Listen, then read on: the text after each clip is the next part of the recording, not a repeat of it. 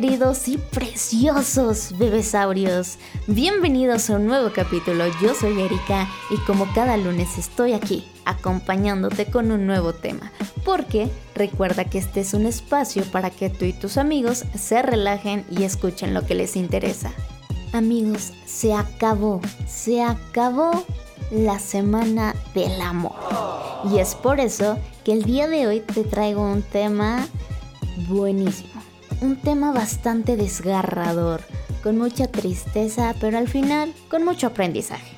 Pero antes de pasar al temita, quiero desearte un maravilloso, maravilloso inicio de semana. Y como te lo dije, esta semana del amor y la amistad se acabó. Y todo lo que inicia, en algún momento se debe de acabar. Así que por eso el día de hoy te traigo el tema de la ruptura amorosa. La ruptura es un estado provocado por una pérdida emocional. Tiene un impacto equivalente a una muerte. Es otro tipo de duelo. Como nuestra persona sigue viva, nos queda esta esperanza de que regresará a nosotros, de que seremos felices de nuevo. Y no dejamos a esta persona, no la soltamos y esto nos hace sufrir es diferente en cada uno de nosotros, pero ese sentimiento de que no lo vamos a superar o no la vamos a superar es un dolor común. Cuando decimos que nos duele la ruptura es porque de verdad, de verdad duele, ya que nuestro cerebro, en nuestra zona donde se registra el dolor físico, se activa de la misma manera que con un dolor real. Nos puede generar síntomas de abstinencia, como ansiedad, depresión, fatiga, irritabilidad, estos altibajos en el estado de ánimo, entre muchos otros más. La ruptura amorosa también tiene etapas y empezamos con la negación. Obviamente, no aceptas la ruptura, no aceptas que esta persona se fue de tu lado y empiezan estos pensamientos de es que él o ella me dijo que nunca, nunca me abandonaría, nunca me dejaría, que yo sería la madre o el padre de sus hijos todos estos pensamientos nos hacen daño. La negociación es este proceso de desentrañar las etapas de esta ruptura y cómo superarlo. Lo mejor es no intentar negociar hasta que pase un buen, un buen tiempo, porque posiblemente se origine una nueva discusión y va a salir peor. Después llega la ira, la realidad de esta ruptura comenzará a ser una pues nueva normalidad y no te va a gustar porque a nadie le va a gustar y nos va a poner de mal humor. Ya sea que porque tu pareja te engañó, te mintió o también podrías culparte a ti por no invertir más tiempo en tu relación. La depresión. En este paso, poco a poco vas aceptando la realidad y llega el dolor, los sentimientos de tristeza al toparnos con la verdad. Y claro, nos costará un poco de trabajo creer que todo esto, que todo este amor que sentíamos, pues se terminó. Ya después de todo esto llega la aceptación. Y es cuando comenzarás a pensar que no será ni la primera ni la única relación que vas a tener. Es reconocer que lo mejor para ti es dejar atrás a la persona para poder avanzar. Un estudio reveló que hay diferencias en cómo superan una ruptura amorosa los hombres y las mujeres. Las mujeres sufren el dolor más intenso, pero se recuperan más rápido. Y nosotras, por lo general, rompemos con más frecuencia la relación. Por su parte, el dolor que ellos sufren es menor, pero tarda mucho más tiempo en superarlo. Es más frecuente que ellos inicien una relación nueva aún sin haber superado del todo su antiguo vínculo. Las personas que son cortadas o rechazadas son las que sufren mayor dolor, mientras quien corta sufre menos. Pero ¿qué pasa cuando la ruptura es de mutuo acuerdo? Aquí también hay y se muestra un dolor, pero es muchísimo menor. Y aquí, aquí te tengo tips para poder superar esta personita. Tienes que aceptar las emociones que llegan. Entonces, si tú tienes ganas de llorar, acéptalo.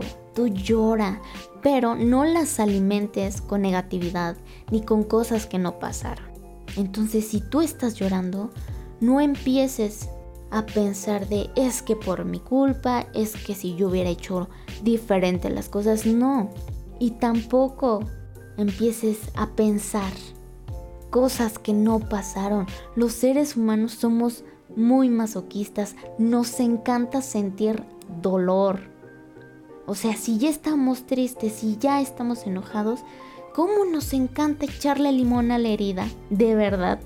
Y no me digas que no, porque tú te sientes triste y ay, ahí vas a poner música toda, toda deprimente. Y te lo digo porque yo soy así. y he conocido a muchas personas que son así.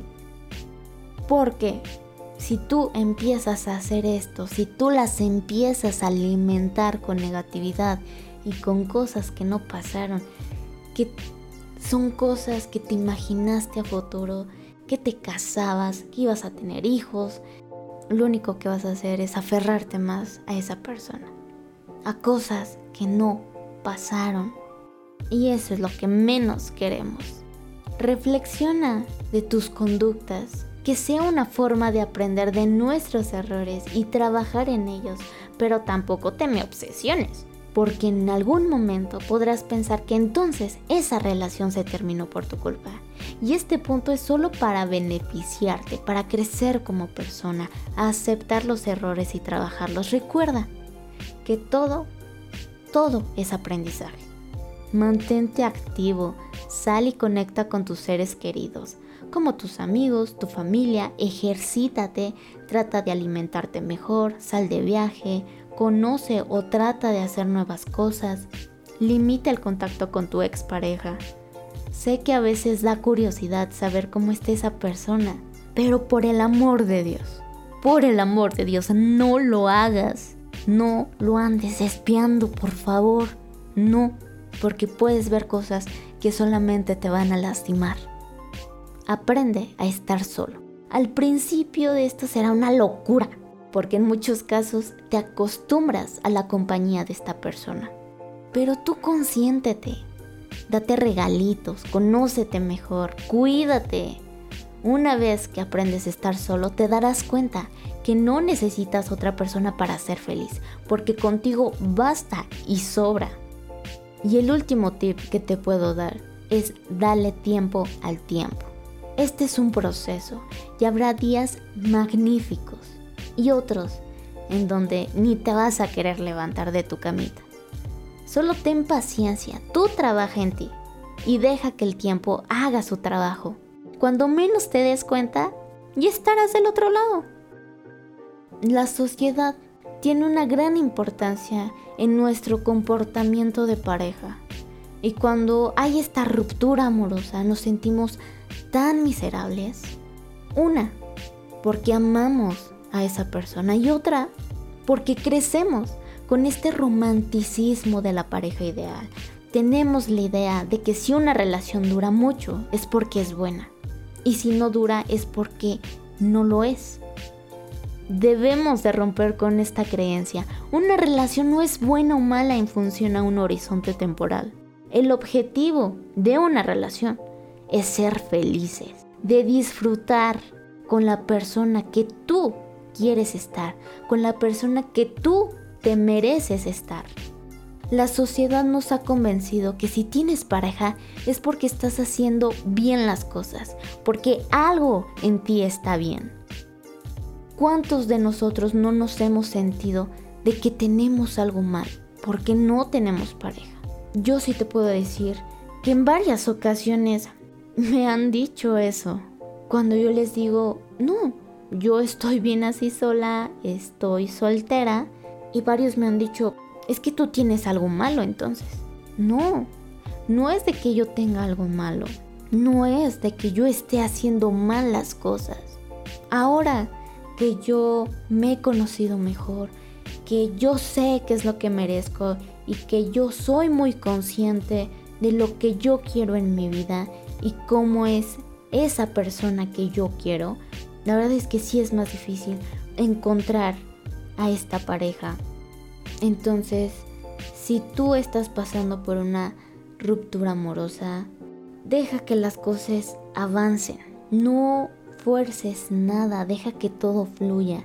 Si esa persona vuelve a ti, qué padre. Y si no vuelve, qué padre también. Deseale lo mejor del mundo. Yo te puedo decir que pasé una ruptura amorosa muy fuerte, muy, muy, muy fuerte, en donde acepté y dejé ir a esa persona 100% después de dos años. Pero claro, yo estaba en completa negación por esta esperanza de que él iba a regresar y de que íbamos a ser otra vez felices. Y como te lo dije, todo es aprendizaje. Las cosas pasan por algo y para algo.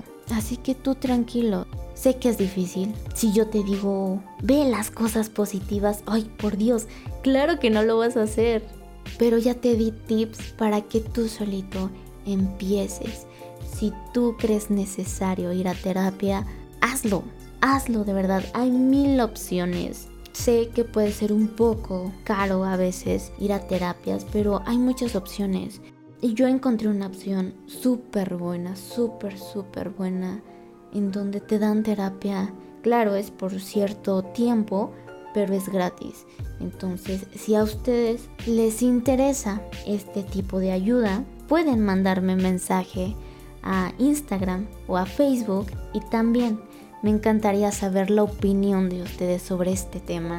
Si de verdad creen que la sociedad tiene esta importancia en, el comportamiento de pareja y también en el rompimiento de, de ella. Entonces recuerda que en Facebook estamos como con espacio texto y en Instagram estamos como con guion bajo texto con doble O. Esto fue Ruptura Amorosa. Y recuerda que cada lunes hay un episodio nuevo con alguno de tus temas de interés. Y sin más, yo me despido. Yo soy Erika y hasta la próxima.